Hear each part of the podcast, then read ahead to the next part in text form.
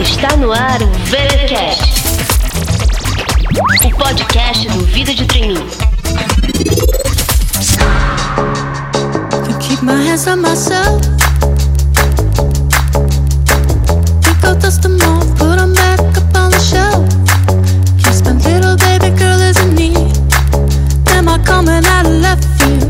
Estamos de volta com o VTcast, o podcast essencial de quem busca desenvolver a sua carreira. Aqui quem fala é Cintia Rino, a mente inspirada que cria todas as histórias e conteúdos do Vida de Trainee. E por falar em storytelling, o episódio de hoje irá te ensinar a contar sua história de um jeito que prenda a atenção e desperte a curiosidade dos recrutadores para te conhecer melhor. Para me ajudar nessa missão, eu convidei o Gabriel Vignoli, que deu uma verdadeira aula de como fazer o seu pitch em vídeos selfies, apresentações de dinâmicas e até mesmo nas entrevistas. O Gabriel já ajudou milhares de jovens quando trabalhou na Fundação Estudar e apoiou dezenas de empresas em seus processos seletivos lá no Beta, que é uma startup da Companhia de Talentos. Mas você terá a oportunidade de conhecer o Gabriel quando ele fizer o seu próprio pitch durante o nosso papo. Mas, antes disso, eu queria avisar que lá no vidadetrainee.com você encontra diversos programas de estágio de trainee que estão com inscrições abertas. Um deles é o Trainee ONS 2020. A ONS é o órgão regulador que controla a geração e a transmissão de energia em nosso país. Esse programa, gente, está com 48 vagas de trainee abertas Uau! em quatro locais: no Rio de Janeiro, Brasília, Florianópolis e aqui em Recife, diretamente de onde o VTcast é produzido. Para participar, é necessário ser recém-formado em cursos da área de TI, administração, contábeis, economia, direito, meteorologia, comunicação e diversas engenharias. As inscrições vão até 15 de março e você confere o link aqui no post. Bem, recados dados, fiquem agora com a minha conversa com o Gabriel.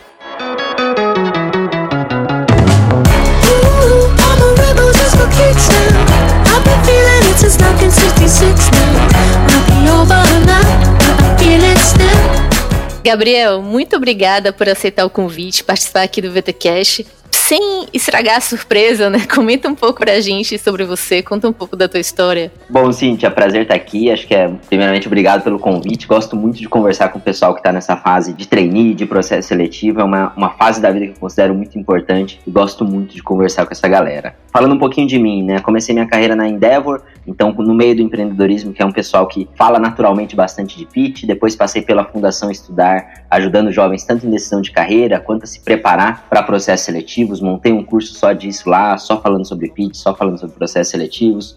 Passei um tempo também no Beta, que é uma startup da companhia de talentos, do outro lado dessa vez, né? Ao invés de estar ajudando o jovem, estava do lado da empresa, então conheço bastante o viés do recrutador. E hoje trabalho na Crescimento, que é uma consultoria de liderança, onde, entre outras coisas, eu também é, cuido de processos seletivos aqui. Então estou bastante acostumado a tanto ajudar o jovem, estar tá do lado do jovem nessas partes de entrevista, quanto conheço o lado do entrevistador e espero conseguir dar algumas dicas legais aí pro pessoal. Bem, pessoal, como vocês perceberam, nós estamos em ótimas mãos no programa de hoje. E para a gente já começar deixando todo mundo na mesma página, eu queria, Gabriel, que você explicasse para o pessoal o que, que é pitch. Como é que ele se aplica assim nessa situação de processos seletivos? Né? Qual é o principal objetivo desse tipo de apresentação em um processo seletivo? O pitch é um termo né, genérico que a gente trouxe emprestado do mundo do empreendedorismo. Nada mais é do que a gente fazer uma rápida apresentação nossa, falando sobre, nesse caso, sobre a nossa história, sobre quem a gente é, enfim, trazendo um pouco da nossa história para o entrevistador conhecer a gente. No contexto de um processo seletivo, eu entendo que um pitch pode ser usado de diferentes maneiras. Uma delas é durante alguma dinâmica de grupo, então quando o entrevistador para e fala, pô, cada um tem um minuto para se apresentar, então não deixa de ser um pitch, uma rápida apresentação que você pode fazer. Em eventos de pitch, então tá cada vez ficando mais comum você ou ter um evento onde você vai se apresentar para várias empresas, como a própria conferência da Fundação Estudar, ou ainda em etapas que também estão cada vez mais comuns, onde você faz um vídeo seu de mais ou menos uns dois minutos falando um pouco da sua trajetória. Então, tudo isso são modelos de pitch que a gente tem. E acho que o mais comum de todos nada mais é do que, assim, participei de muitas entrevistas quando escrevi o livro, acho que mais de 12, mais de uma dúzia, e a primeira pergunta em 90% das entrevistas era: me fale sobre você, ou algum, alguma variação do gênero. Sempre que o entrevistador fizer essa pergunta, é a hora de você entrar com o seu pitch, de contar a sua história, talvez num formato mais de conversa e mais informal, mas não deixa de ser um pitch também. Já que você comentou sobre o livro, fala pra gente um pouco que livro é esse, quando que você escreveu, como é que foi. Conta pra gente um pouco do livro também. Bom, acho que, só para dar um contexto, né? Acho que quando eu trabalhava na Fundação Estudar, eu, eu, tive acesso a muito jovem que eu achava muito bom, né? Muita gente numa fase de universitário, recém-formado. E eu ficava indignado, assim, vendo que, cara, uma galera que eu considerava muito, muito boa não conseguia estágio, não conseguia emprego, né? O primeiro emprego, muita gente nessa fase. E gente que era boa, mas pô, não era o nível de algumas pessoas que eu tava vendo ali conseguiam. Isso me deixava intrigado, né? Assim, pô, o que que tá acontecendo? Então, eu fui atrás de tentar, de fato, hackear os processos seletivos, de entender como que os entrevistadores pensam, e junto com um amigo meu, o Peirol, a gente escreveu esse livro, o Livro Negro dos Estágios, onde para escrever a gente tanto prestou vários processos seletivos, como eu falei, quanto conversou com muitos recrutadores de Google, Facebook, Ambev, enfim, diversas outras instituições, startups, empresas, é, todos os setores aí imagináveis. Para quem ficou interessado então no livro negro dos estágios, eu vou deixar o link aqui no post para você poder comprar o livro na Amazon. E se liga que também tem muita promoção, né, Gabriel? Eu já vi esse livro até ser vendido aí de graça, então fiquem ligados, vou deixar o link aqui no post. Com certeza, sempre a Amazon faz promoção, então aproveitem. Agora que todo mundo já sabe então o que é um pitch, em que situações ele é utilizado nos processos seletivos, vamos começar falando logo onde é que aperta o calo, né? Onde é que as pessoas erram? Conta pra gente, Gabriel, quais são os principais erros desse tipo de apresentação, numa apresentação pessoal dinâmica de grupo, ou mesmo no momento individual em uma entrevista? Vamos lá, eu acho que tem alguns erros, né? Algumas categorias de erros. Eu acho que a primeira e talvez a mais comum é a pessoa não se preparar para o pitch antes. Parece uma coisa besta a gente parar para rever a nossa própria história, mas é uma atividade que faz muita diferença você se preparar com um pouco de antecedência. E aí a dica que eu dou para quem está nesse caso é simplesmente alguns dias antes da sua entrevista, pega uma folha de papel, faz uma linha no meio dela e vai colocando em cima dessa linha conquistas, pontos marcantes, aprendizados, enfim, momentos que marcaram a sua vida de alguma forma para você revisitar toda a sua trajetória. Eu diria que esse é o primeiro passo para você escolher as coisas que vão ter no seu pitch, é se preparar. Uma vez feita essa linha do tempo, eu recomendo você circular algumas conquistas interessantes e depois escolher dessas conquistas e também momentos marcantes que você teve, o que você vai contar na sua história. Então acho que o primeiro grande erro das pessoas é não se preparar. Mais para frente eu posso falar um pouquinho mais como que você escolhe os elementos para colocar no seu pitch num processo seletivo. Falando de um outro erro, acho que bastante comum das pessoas é não adaptar o pitch dela para a empresa. Então a pessoa revê a sua trajetória, prepara um, um certo pitch, mas não adapta ele para a empresa.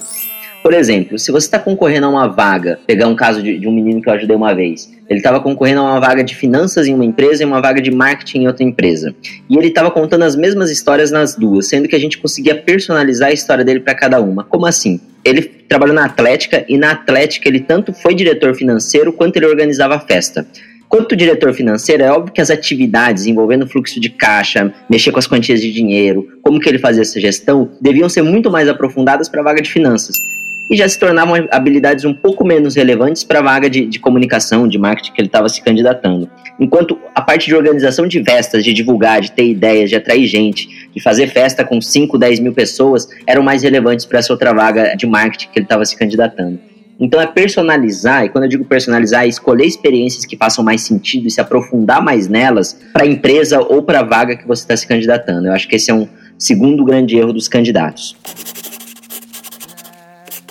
Terceiro grande erro que eu vejo as pessoas fazendo, como que eu posso colocar? Eu, eu diria que é a pessoa achar que ela não tem conquistas todo mundo, no fundo, você tem alguma conquista que você consegue trazer. Uma coisa que eu encontro muito no pessoal que eu auxilio, seja em curso, seja em consultoria individual, é que eles trazem, pô, Gabriel, mas eu não tenho nenhuma conquista. Eu lembro uma vez de uma menina que eu tava ajudando e ela falou, Gabriel, não tenho nenhuma conquista para falar, né? O que, que eu vou colocar no meu pitch? E aí eu falei, pô, me fala para mim um momento que os momentos da sua vida que você teve mais orgulho. E aí ela falou, Gabriel, era quando eu era federada no time de natação do Brasil. Eu falei, pô, mas você não ia contar isso no seu pitch? Não é uma história bacana para você contar? E ela falou, pô, mas não tem nada a ver com a vaga que eu tô me candidatando, né? Eu fazia natação, a vaga é, enfim, de administração, nem lembro o que, que ela, ela tava tentando. Eu falei, pô, mas o que, que você aprendeu com a natação? Ela falou, pô, aprendi disciplina, eu acordava todo dia 5 da manhã para nadar, tinha que treinar muito tempo, tinha que fazer gestão do tempo, conciliar os estudos com a natação, enfim, resiliência. Ela foi trazendo vários aprendizados que são super úteis em qualquer empresa que você vai passar hoje em dia. Então, acho que o grande erro das pessoas é não olhar essas atividades que vão além do normal, do tradicional, de um estágio, de uma empresa júnior, e sim tentar olhar outras atividades na sua vida que você teve alguns aprendizados que você pode trazer. Eu acho que esses são, são os três principais erros que eu vejo as pessoas cometendo, Cíntia. These are the reasons I drink. The reasons I tell everybody I'm fine even though I am not.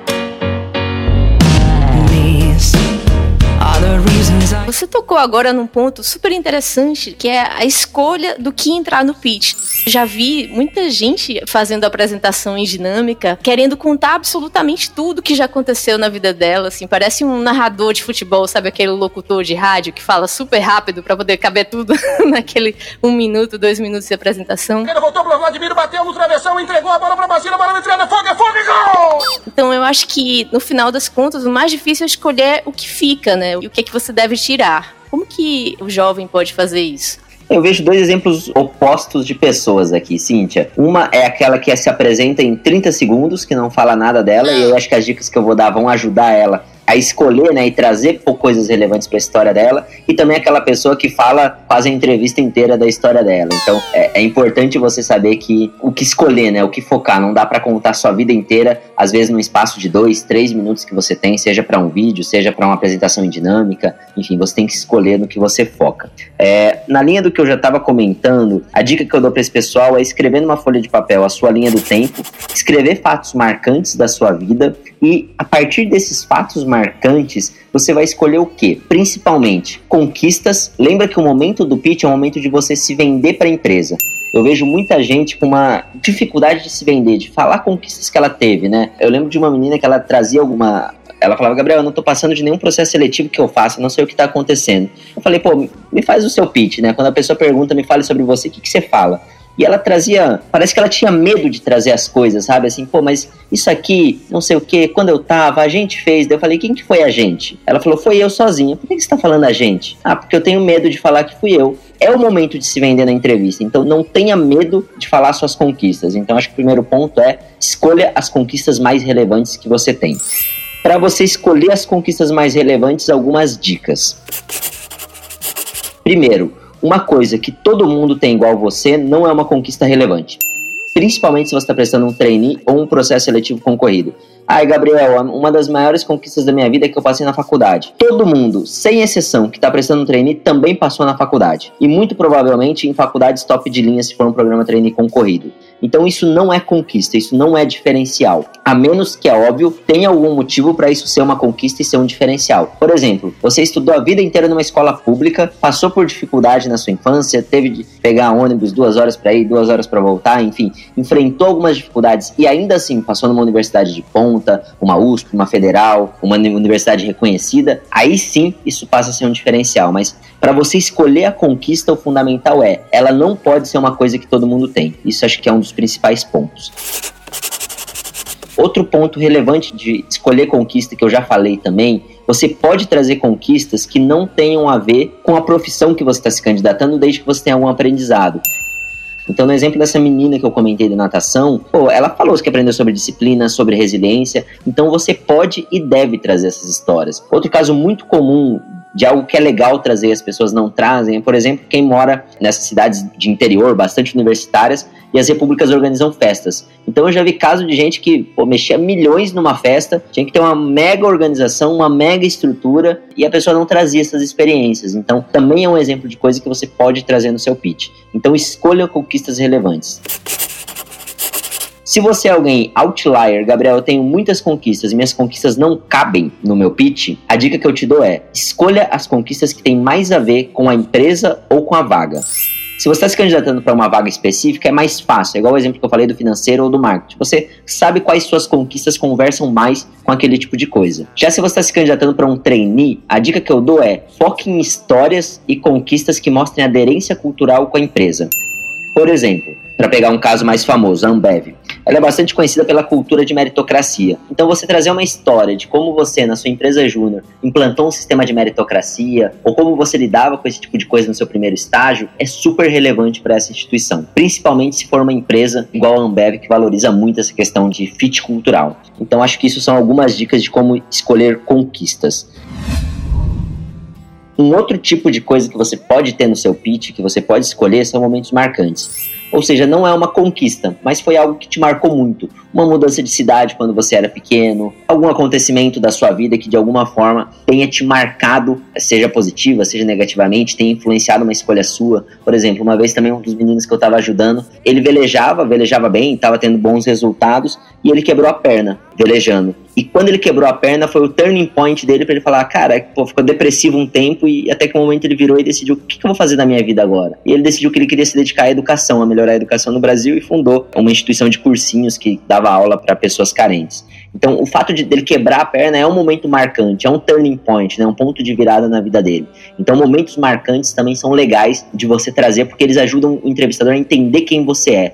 E no fundo a entrevista não é só sobre se vender e vender suas características, embora isso seja fundamental. Mas também é um momento do entrevistador conhecer você enquanto pessoa, conhecer os seus valores, como você pensa. E esses momentos marcantes ajudam a descrever quem você é, então não deixe de trazê-los. E aí eu acho que mais uma dúvida que sempre vem, Cíntia, quando o pessoal me pergunta como escolher os momentos. Assim que eu falo de momento marcante, é quase automático em um curso alguém levantar a mão e falar: Gabriel, eu posso falar que alguém da minha família, enfim, teve um momento que marcou muito que alguém morreu, ou que eu tive uma doença, ou não sei o quê, coisas de, num tom mais delicado. Para as pessoas que estão pensando nisso, a dica que eu dou é: primeiro ponto, essa é a informação mais relevante de você trazer na primeira conversa que você tem com a outra pessoa? Pode ser que sim, pode ser que explique algo importante sobre você, pode ser que não, pode ser que seja mais relevante você trazer conquistas. Então, se coloque no lugar do entrevistador e se pergunte: essa é a informação mais relevante que eu posso dar para ele no tempo que eu tenho? E a segunda dica que eu dou em relação a isso é: se você não se sente confortável falando sobre esse assunto ainda, que é um assunto delicado, não traga. Você vai se emocionar na entrevista, vai criar um talvez um clima difícil, talvez você não consiga continuar tão bem. Então, se ainda é um assunto que te emociona muito, também evite tocar nele. E além dessa questão dessas situações delicadas, eu acho que uma outra dica também que eu vejo as pessoas às vezes errando na hora de escolher a questão é uma pessoa que ela está mudando de alguma forma a carreira dela. Então, por exemplo, um jovem que fez um estágio em uma determinada área e agora ele quer ir para outra área. Nesse caso, a dica que eu dou para você escolher o que contar é quais habilidades você aprendeu no seu estágio anterior ou na sua experiência anterior que você consegue transferir para a nova empresa. Por exemplo, você estagiou em uma área, enfim, de marketing e você quer ir para uma área financeira, como é, foi um caso que eu já citei. O que, que você aprendeu no marketing que você consegue trazer para a área financeira? Pô, no marketing eu trabalhei com dados, eu tive que ter um pensamento analítico. Então, tenta trazer histórias desse estágio que você teve que ajudem a transferir habilidades que você teve no marketing para o mundo financeiro. Então, tenta pensar o que, que eu aprendi na minha antiga profissão que eu posso aplicar nessa nova que eu estou indo. É outra dica que eu daria para as pessoas. Então, só para resumir, o que, que você deve colocar na sua história? Conquistas que te diferenciem das demais pessoas, ou seja, não seja algo trivial que todo mundo tem. É, momentos marcantes que ajudem o entrevistador a entender quem você é. E se você tiver nesse caso de transição de carreira, pensar, né? O que, que vai ser relevante que eu aprendi no passado que eu possa aplicar nessa nova posição que eu estou me candidatando.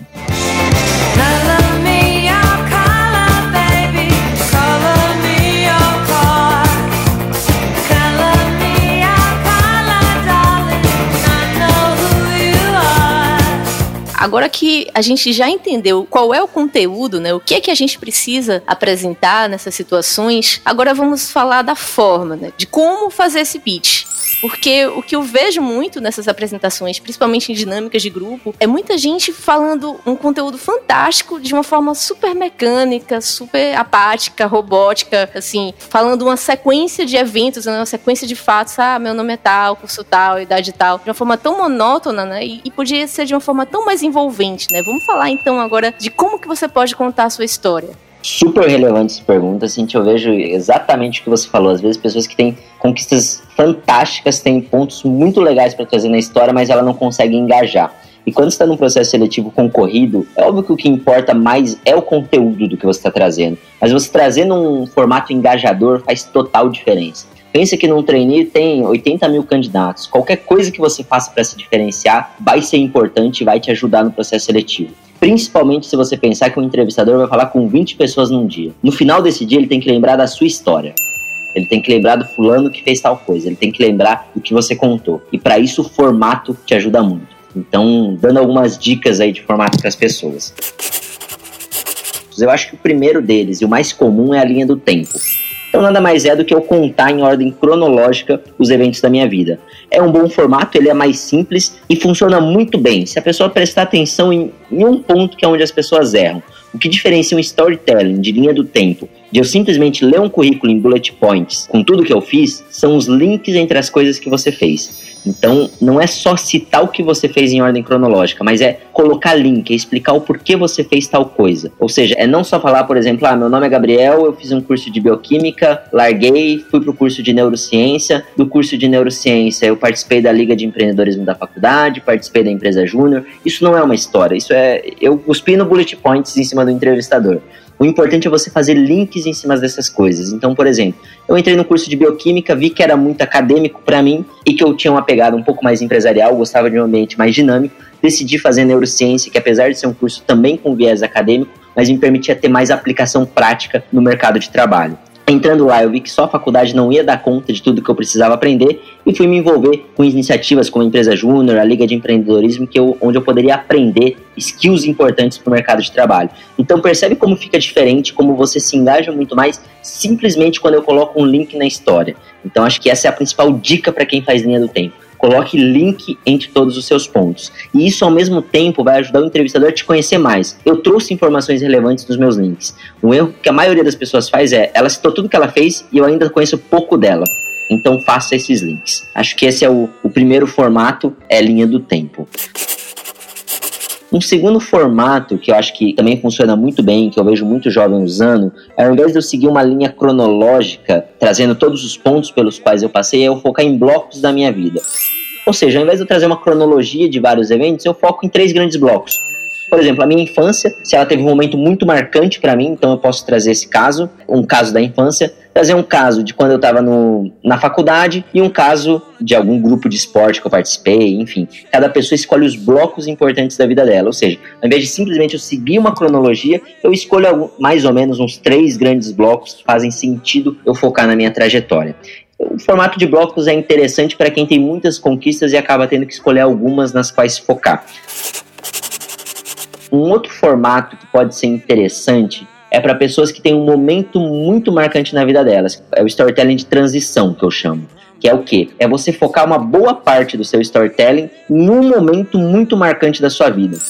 Por exemplo, esse menino dos cursinhos que eu falei, né, que velejava, quebrou a perna e foi abrir uma instituição de cursinhos para pessoas carentes, esse momento da vida dele, esse turning point era muito importante. Então, se ele tinha um storytelling, tinha um pitch para fazer de dois minutos, ele gastava mais de um minuto, um minuto e meio só nessa transição, só falando da parte que ele velejava, ele quebrou a perna, o que aconteceu depois, como ele decidiu fundar a sede de cursinhos e no final ele trazia rapidamente as conquistas que ele teve nessa instituição de cursinhos e outras instituições que ele participou também durante a faculdade. Mas o grande core dele era essa transição. Ponto importante para quem quer fazer esse formato: a sua conquista tem que ser bastante relevante. Se você for falar de transição e focar muito em um único ponto da sua história, a sua conquista tem que ser bastante relevante. Gabriel, como eu sei que a minha conquista é bastante relevante? Geralmente, quando você conta para as pessoas, elas falam uau. Então, quanto mais você contar o seu storytelling para outras pessoas, para gente que não te conhece tanto, é um jeito de você estar tá medindo se seu storytelling tá bom ou não tá, se essa informação chama atenção ou não chama. Um outro ponto também é, se pergunte, essa história que eu vou contar me diferencia de mais de 95, 99% das pessoas que estão nesse processo seletivo? Se sim, ela é uma boa história. Como eu falei, se todo mundo fez o que você vai contar, não é uma história tão relevante para você focar tanto tempo nela.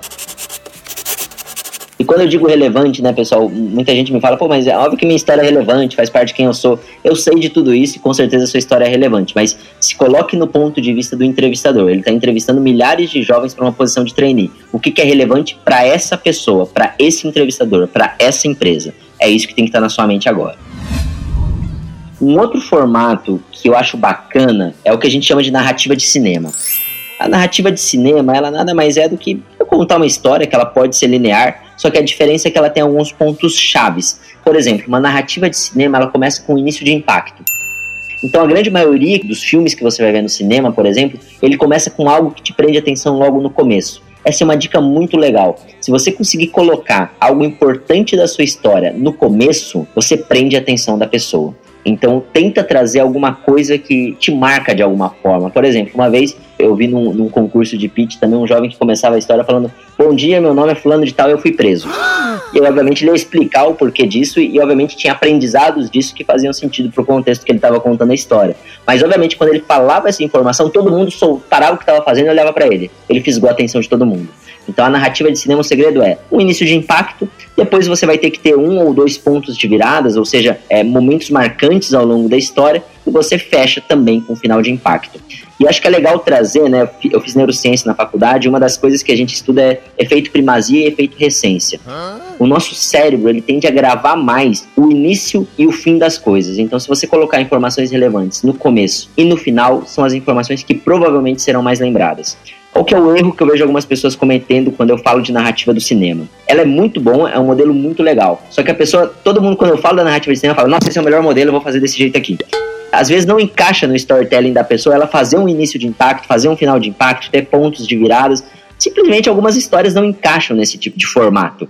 Nesses casos, a dica que eu dou é mais vale uma linha do tempo, né, em ordem cronológica, bem feita, com links, do que querer inventar e fazer um negócio de outro mundo e querer ser super disruptivo e, enfim, tentar impressionar de alguma maneira se a sua história não te permite isso. Então, mais vale um formato que você se sinta confortável e bem feito do que tentar inovar demais.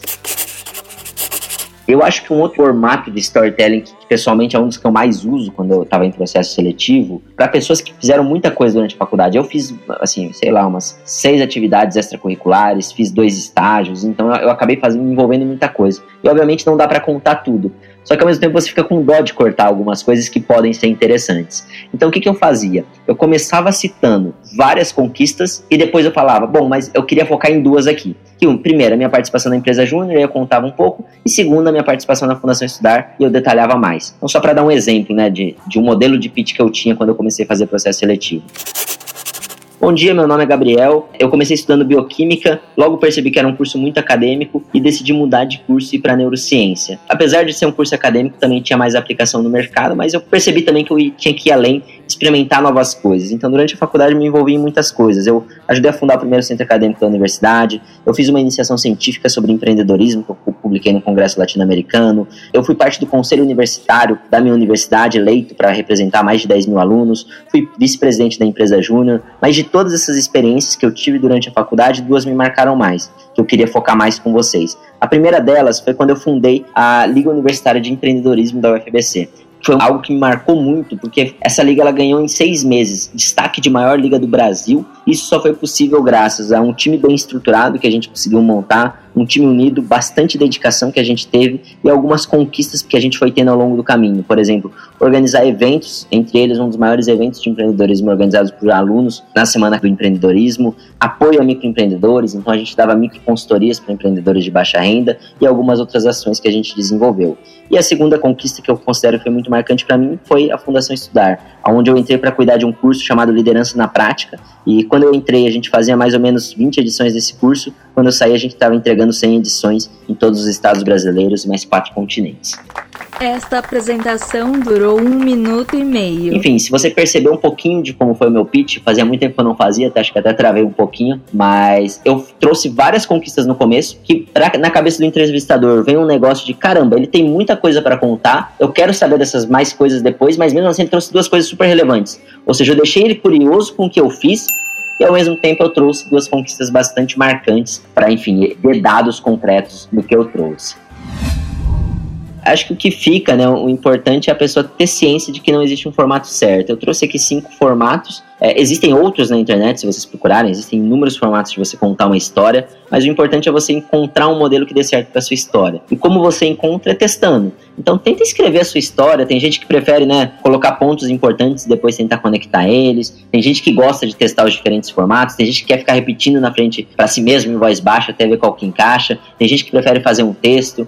Enfim, é você testar para ver qual que é o formato que faz mais diferença para você. Só para revisar os cinco formatos que eu falei, a linha do tempo. Na linha do tempo eu reforço novamente a importância de links dentro dessa linha do tempo dividir em grandes blocos da sua vida. Terceiro, pegar um momento de transição muito marcante. Quarto, a narrativa de cinema, né, com início de impacto, pontos de viradas e final de impacto. E, para quem tem muitas conquistas, bastante coisa que considera relevante na sua história, você citar várias coisas, escolher focar em uma ou dois pontos da sua história.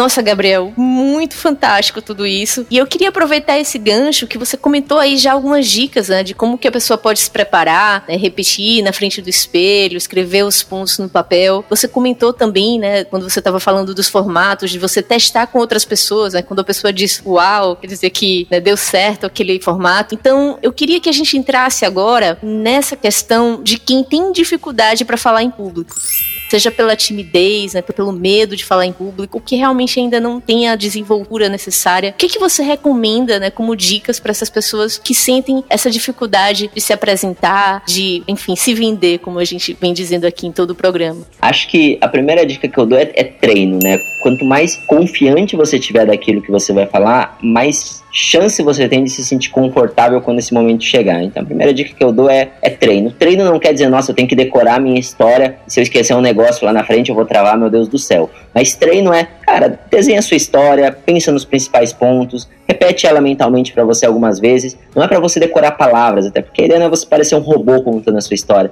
mas é você se sentir confortável de quais são os principais pontos que você tem que trazer para o entrevistador. Então, primeiro ponto, treino.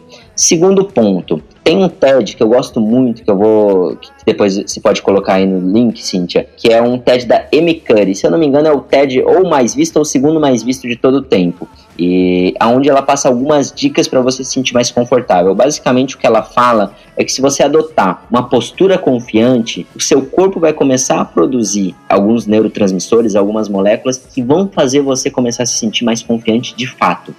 Ou seja, não é só o como você está se sentindo, né, que passa para sua linguagem corporal, muita gente estuda isso, mas a sua linguagem corporal também faz você se sentir mais confiante.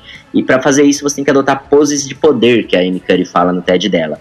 O que é uma pose de poder? É, por exemplo, a posição do super-homem com o braço para cima, é a posição da Mulher Maravilha com as mãos né, de pé, com as mãos na cintura. Para ficar mais claro, eu recomendo bastante que vocês vejam o TED, onde ela traz alguns exemplos disso mas é uma segunda dica que eu dou ali uns dois, três minutinhos antes da entrevista. Vai para um lugar quietinho, se acalma, adota uma postura de poder e você vai ver que você vai começar a ficar um pouquinho mais confiante. E acho que terceiro, uma dica que também eu acho super, super relevante. Quanto mais processo seletivo você participa, mais confortável você fica. Ou seja, escolha assim quais são as suas empresas. Não recomendo você sair se candidatando para um milhão de empresas que você não tem interesse. Escolha quais são seus alvos principais mas, cara, igual você, muita gente, né, faz um vestibular, um Enem de treineiro, né, no primeiro, no segundo ano, eles prestam para ver como é a prova, para se sentir mais confortável. Com o processo seletivo é a mesma coisa. Presta alguns processos seletivos que talvez você não esteja tão interessado, mas para ir lá ver como que é, entender como é uma entrevista, entender como é uma dinâmica, entender qual que é o momento que você vai usar o seu pitch, o seu storytelling. Então é, é testar, né? É dar a cara a tapa e participar de alguns processos para ir pegando gente, se sentindo mais confortável para a hora que chegar aquele processo que você realmente quer de verdade, você tá mais calmo. Acho que são as três dicas que eu dou pro pessoal que tá mais nervoso, né? Então, treinar, adotar poses de poder e testar, né? Colocar na prática em outros processos seletivos. Complementando, acho que um quarto que eu lembrei agora também, eu já conheci dois tipos de pessoas que para entrar no, numa entrevista eles se sentiam bem. Um tipo de pessoa é a que quer se acalmar antes da entrevista, então senta num canto, dá uma meditada, ou faz alguma, alguma atividade que te acalma, conversa com algum amigo no WhatsApp, alguma coisa. E tem gente que fica mais calma fazendo alguma coisa mais prática. Então, por exemplo, tem gente que gosta de chegar na entrevista, né? Às vezes tem alguns outros candidatos ali esperando, começar a bater um papo, falar alguma coisa, enfim. Tenta fazer aquilo que antes da entrevista vai te deixar mais confortável. Eu, pessoalmente, eu gostava de entrar com energia na entrevista. Então, eu até antes da entrevista tomava café, às vezes até um energético, eu gostava de entrar com bastante energia e bem ligado. Mas aí é você conhecer o que faz bem para você. Se é melhor sentar quietinho, dar uma descansada, dar uma refletida, você entrar mais energético, você conversar com as pessoas, enfim. É descobrir o que te deixa mais calmo antes da entrevista. Nossa, Gabriel, muito legal as suas dicas. Inclusive essa da palestra da Amy Curry, eu cito, né, indico o tempo todo, até no e-book que eu escrevi, né, eu também escrevi um e-book que fala sobre entrevistas de emprego, né, o guia definitivo de como mandar bem entrevistas de emprego. Dentro desse book, eu também recomendo a pessoa assistir a essa palestra da Amy antes de entrar em uma entrevista. Inclusive, eu gosto tanto, eu vou pedir aqui pro Léo colocar pra gente um trecho dessa palestra. Você aproveita e já vê como é que anda o seu inglês. What do you do before you go into a job interview? You do this, right? You're sitting down, you're looking at your iPhone, you know, you're looking at your notes, you're hunching up, making yourself small, when really what you should be doing maybe is this, like in the bathroom. So, this is two minutes. Two minutes, two minutes, two minutes. Before you go into the next stressful evaluative situation, for two minutes, try doing this in the elevator, in a bathroom stall, at your desk behind closed doors. That's what you want to do. Get, configure your brain to cope the best in that situation. Get your testosterone up, get your cortisol down. Don't leave that situation feeling like, oh, I didn't show them who I am. Leave that situation feeling like, oh, I really feel like I got to say who I am and show who I am. E para quem não domina o inglês, fique bem tranquilo que essa palestra tem legendas em português. O link tá aqui no post desse episódio do Vida de Trainee. E se você ficou interessado também, já que estamos fazendo vários jabás no episódio de hoje, além do link do livro de Gabriel, vou colocar também o link do meu e-book, caso vocês também queiram dar uma olhada. Aproveitando-se, já que você falou do inglês, para quem quer treinar especificamente, eu vejo que um ponto que os jovens pecam muito é inglês. Acho que, cara, quase todas as empresas que eu conheço com um processo muito concorrido vão pedir e Excel. Excel é algo que se aprende super rápido, você faz um curso, você aprende e realmente é um diferencial bastante, não diria um diferencial, porque não é o que vai te diferenciar, mas é algo meio que fundamental para você passar de um processo seletivo concorrido. Então, Excel em inglês é fundamental. E também acho que só complementando junto com esses dois, as três dicas que eu dou para quem está se preparando, né? Inglês, Excel e, cara, vai correr atrás de fazer coisas interessantes para sua história, né? A gente tá falando de storytelling, então, para ter um bom storytelling, você tem que ter boas histórias. Então, corre atrás de fazer uma empresa júnior, fazer um estágio, fazer um trabalho voluntário, enfim, correr atrás de, de coisas que vão te dar boas histórias para contar.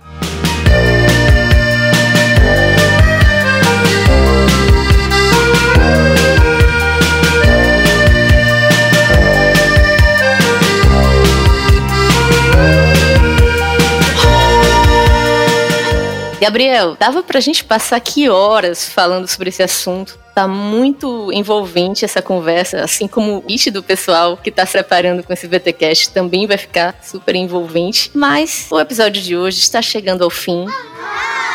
Eu queria agradecer imensamente a sua participação e eu queria fazer para você uma pergunta que eu estou fazendo para todos os convidados do VTcast em 2020. Qual que é a lição mais importante que você gostaria de ter aprendido 10 anos atrás? Bom, o que eu gostaria de ter ouvido há 10 anos atrás? Eu lembro que quando eu estava escrevendo um livro, eu basicamente li todos os livros e cursos que tinham sobre processo seletivo na época, tinham bem poucos. Eu lembro que eu fiz um curso que eu não gostei muito. Só que nesse curso ele indicou um livro chamado Idade Decisiva, dos 20 aos 30. Cara, para mim é um dos melhores livros e que eu mais recomendo para quem tá nessa faixa etária, que é a idade da maioria das pessoas que estão prestando treino é uma psicóloga e uma das dicas que ela dá, ela vai dar várias, eu super recomendo a leitura do livro, tem na Amazon, recomendo demais, mas é basicamente que no começo da vida, o que você vai definir fazer agora vai definir muito de quem você é daqui para frente. A primeira escolha profissional ou a primeira, né, trainee, analista, enfim, esse começo da vida seu é extremamente relevante. Então, seria, cara, pensa com muito cuidado o que você quer nessa fase da sua vida. Um exemplo que ela cita é que se eu pego um avião saindo do Brasil e ele muda o ângulo dele um pouquinho na saída, cara, ele pode parar na Europa ou na África do Sul. Oh, Se ele muda um pouco o ângulo no meio da viagem, a distância para onde ele pode parar já não é tanto. Pro final, quase não muda, ele vai parar em Portugal ou Espanha. Então, a gente no começo da vida, nessa idade dos 20 aos 30, esse avião saindo do Brasil. Às vezes uma pequenina mudança de rota pode mudar toda a sua vida. Então a dica que eu dou é, cara, pensa muito sobre qual é o primeiro emprego que você quer ter, ou qual é o trainee que você quer ter. Eu vejo muitas pessoas, né, tentando trainee por tentar trainee. E nem sempre faz sentido um trainee para todo mundo. Tenta ver o que faz sentido para você, tenta ver o que você gosta, investe em cursos de autoconhecimento, investe em leitura, conversa com pessoas que já estão nessa área, vê se aquilo é para você. Vai além do, do status que aquilo vai te trazer que obviamente para você pode ser um ponto importante, mas tenta ver o que, que enfim, o que, que vai atender suas necessidades, seja financeira, seja de estar tá num grupo que você faz parte, de estar tá num ambiente onde as pessoas pensam de determinada maneira. Vai ser muito diferente você trabalhar no meio de um mercado financeiro, no meio de uma ONG, no meio de uma consultoria, de uma empresa multinacional. O seu círculo de amizade vão ser essas pessoas. Então, pense que, qual que é o círculo de amizade que você quer ter, pense se o emprego que você vai ser é algo que você gosta, é algo que você se imagina fazendo e escolha muito bem. Para isso, a, a, a dica é basicamente autoconhecimento. E por outro lado, também para acalmar um pouquinho os nervos, tem um outro livro muito bom também, se eu puder fazer duas recomendações. Esse acho que não tem em português ainda, chama Os 100 Anos da Sua Vida, em inglês The 100 Years Life que basicamente ele vai falar que a nossa geração vai viver 100 anos. E aí vai ser cada vez mais comum a gente ter vários empregos ao longo da vida, não só empregos como carreira, começar trabalhando com uma coisa e depois ir para outra nada a ver, tirar um sabático nesse meio do caminho, vai ser cada vez mais comum esse tipo de coisa. Então, ao mesmo tempo que escolha sim algo que faz muito sentido para você no começo da carreira, também não precisa ficar paralisado, que é o que eu vi muita gente fazer. Eu não sei qual é o meu emprego perfeito e a pessoa não tenta nada, não faz nada e fica parado. É mais válido você tentar quebrar a cara, errar e corrigir essa rota se necessário, mas não ficar parado. Saiba que você vai ter várias oportunidades aí ao longo da vida. E super recomendo os dois livros, acho que vão fazer super sentido para quem está nessa idade. Nossa, e depois desse fechamento, o que eu posso dizer é que eu vou colocar os links dos livros recomendados pelo Gabriel aqui no post e espero encontrar vocês novamente aqui no VTcast na próxima semana. Até mais, pessoal.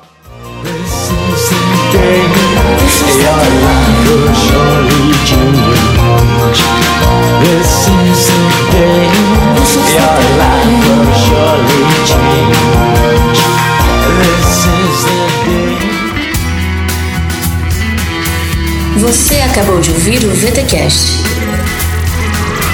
Fique ligado e até a próxima.